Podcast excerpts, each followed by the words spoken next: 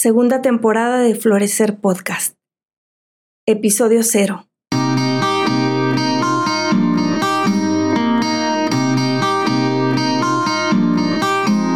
Hola, namaste, bienvenidos y bienvenidas a la segunda temporada de Florecer Podcast. Estoy súper emocionada de por fin regresar.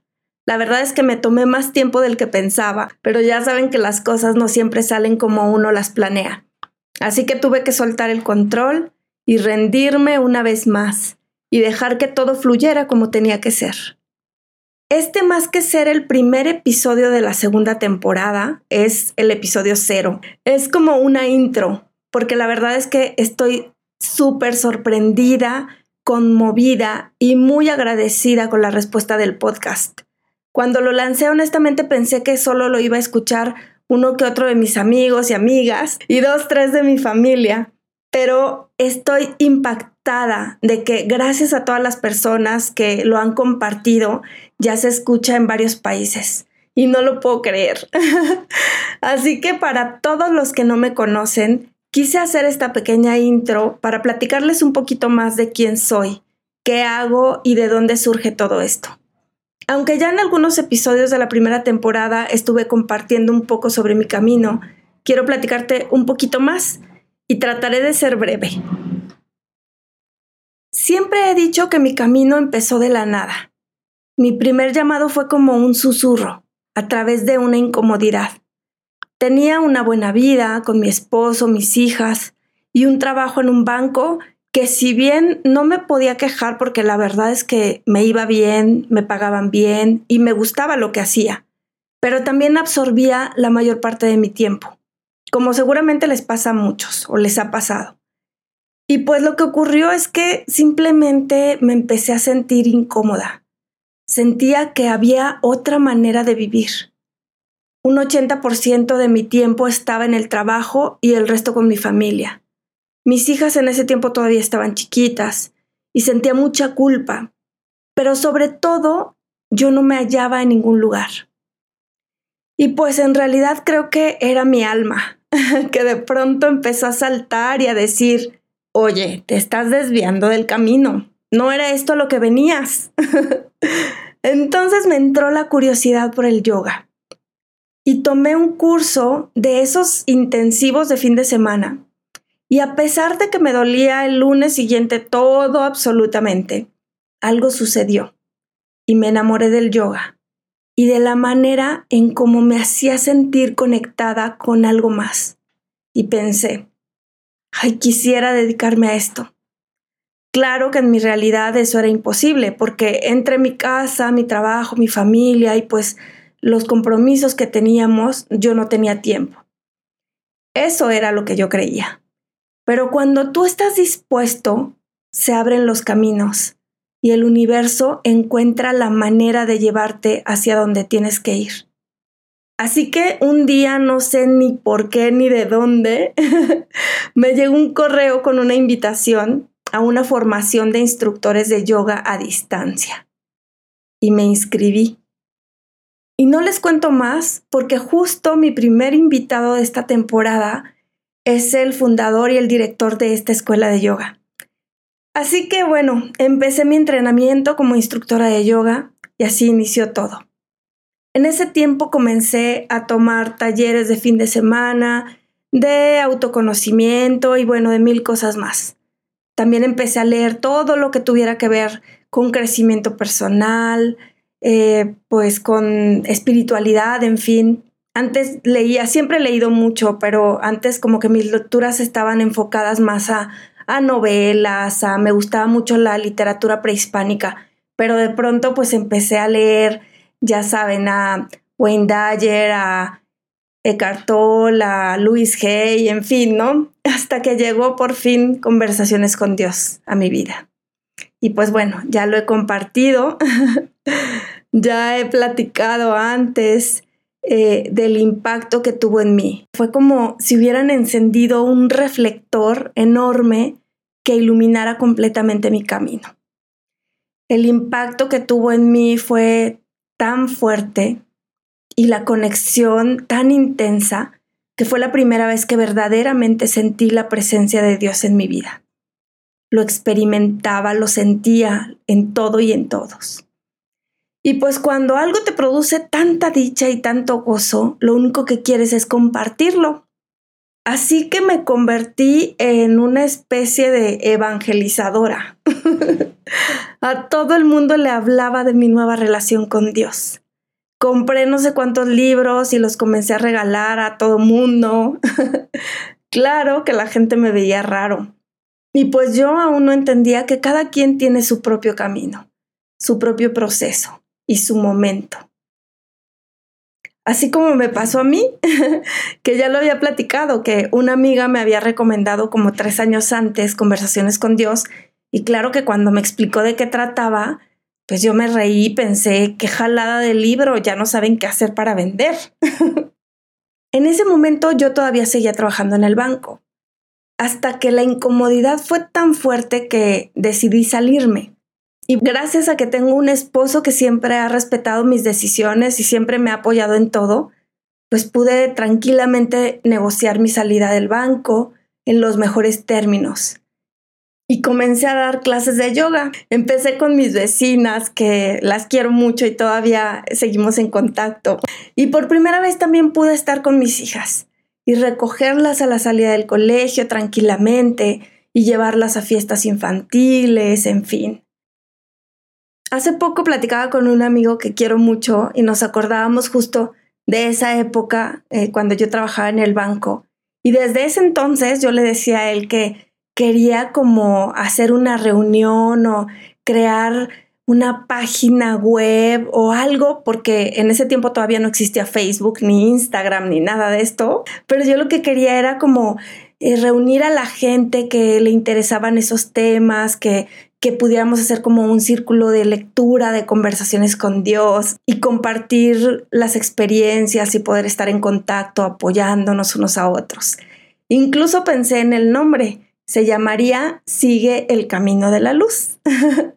y bueno, no se llama así y me tardé más de 10 años. Después de esto que les cuento, seguí tomando cursos, leyendo libros y como te decía, pues la gente me veía raro pensaban que me había cambiado de religión, que estaba en una secta o no sé qué se imaginaban. Y era justo lo contrario. Pero bueno, dejé que las opiniones me afectaran y bajé mi luz. Fue como si de ser una llamarada así súper inmensa, de pronto me quedé otra vez en piloto.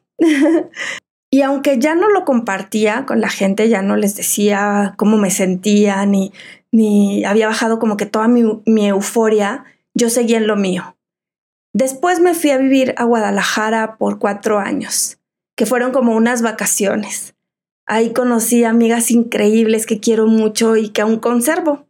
Y una de ellas, eh, que se dedica, tiene un despacho que imparte talleres a empresas, que no les platico más de ella porque también va a ser una de mis invitadas al podcast. Y bueno, ella me invitó a colaborar en alguno de sus talleres para que al inicio les diera una meditación y les compartiera como que tips de relajación y cosas así. Después, por cuestiones de trabajo de mi esposo, nos regresamos de nuevo a vivir a la Ciudad de México. Y regresé con la inquietud de querer estudiar algo. Yo había pensado en coaching o pues no sabía exactamente, pero lo que buscaba era eh, algo que me sirviera para poder crear mis propios talleres y colaborar de una manera más completa en el despacho de mi amiga de Guadalajara. Así que buscando, doy con el diplomado en psicología positiva y gestión de la felicidad.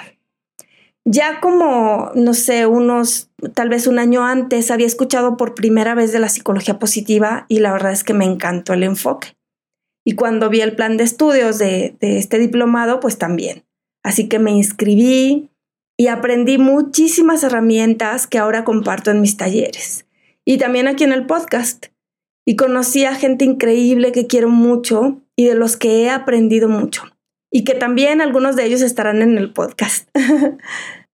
Al mismo tiempo que estaba en el diplomado, y tampoco me acuerdo cómo fue que, llegó a mí, una invitación a un taller de velas con intención. Y me encantó el concepto. Jamás había escuchado, siempre he sido súper fan de las, de las velas aromáticas y eso. Y bueno, estas velas era para intencionarlas y de acuerdo a los colores, también como que aplicar esta parte de la psicología del, del color. Pero bueno, esta persona maravillosa fue la que me abrió por primera vez la puerta al mundo de los ángeles. Y tampoco les quiero contar mucho sobre ella porque también será una de mis invitadas al podcast. Pero gracias a ella supe que había una certificación como coach angelical, a la cual también me inscribí. y entré a un mundo hermoso, lleno de experiencias increíbles. Luego me certifiqué en Theta Healing, en ADN básico, después como maestra de meditación y en mindfulness, y así.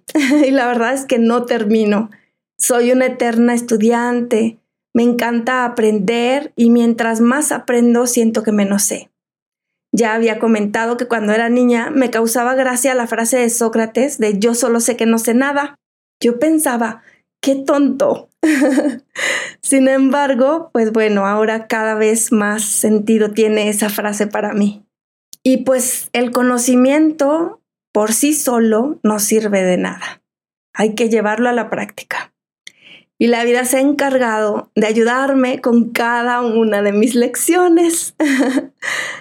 y pues mi vida no es perfecta. También tengo malos días y otros peores pero siempre trato de verle el lado bueno a las cosas. He pasado por varias noches oscuras. Y el año pasado, el 2019, pasé por la más fuerte y la más oscura de mi vida, o al menos es la que más recuerdo, no sé si porque sea tan reciente, es probable.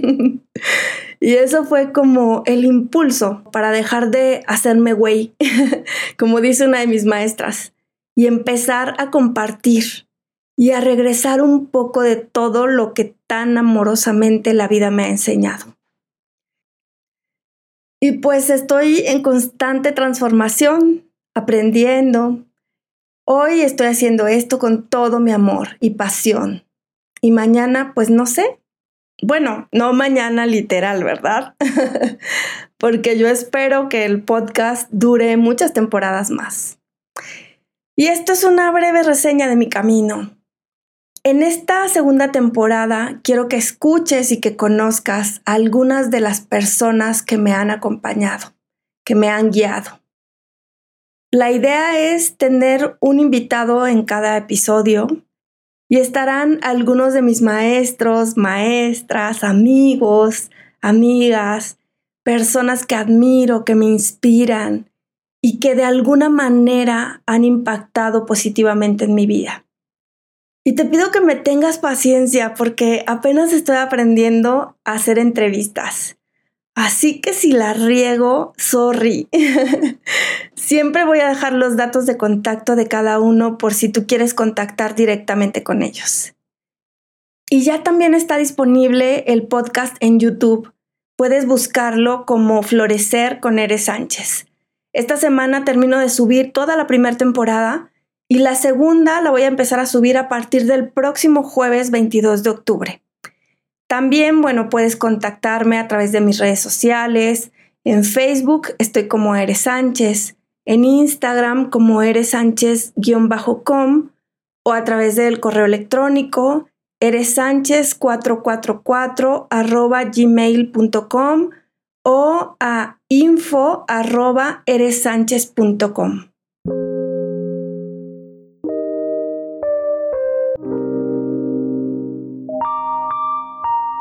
Te invito a que sigamos floreciendo juntos. Deseo con todo mi corazón que te guste esta segunda temporada. Y como siempre lo digo, lo que no resuene contigo, lo que no te vibre, deséchalo. Y seguimos tan amigos como siempre. Agradezco con el corazón tu presencia y tu energía. Y te deseo todo el bien, toda la felicidad, y todas las bendiciones. Te abrazo con el alma. Namaste.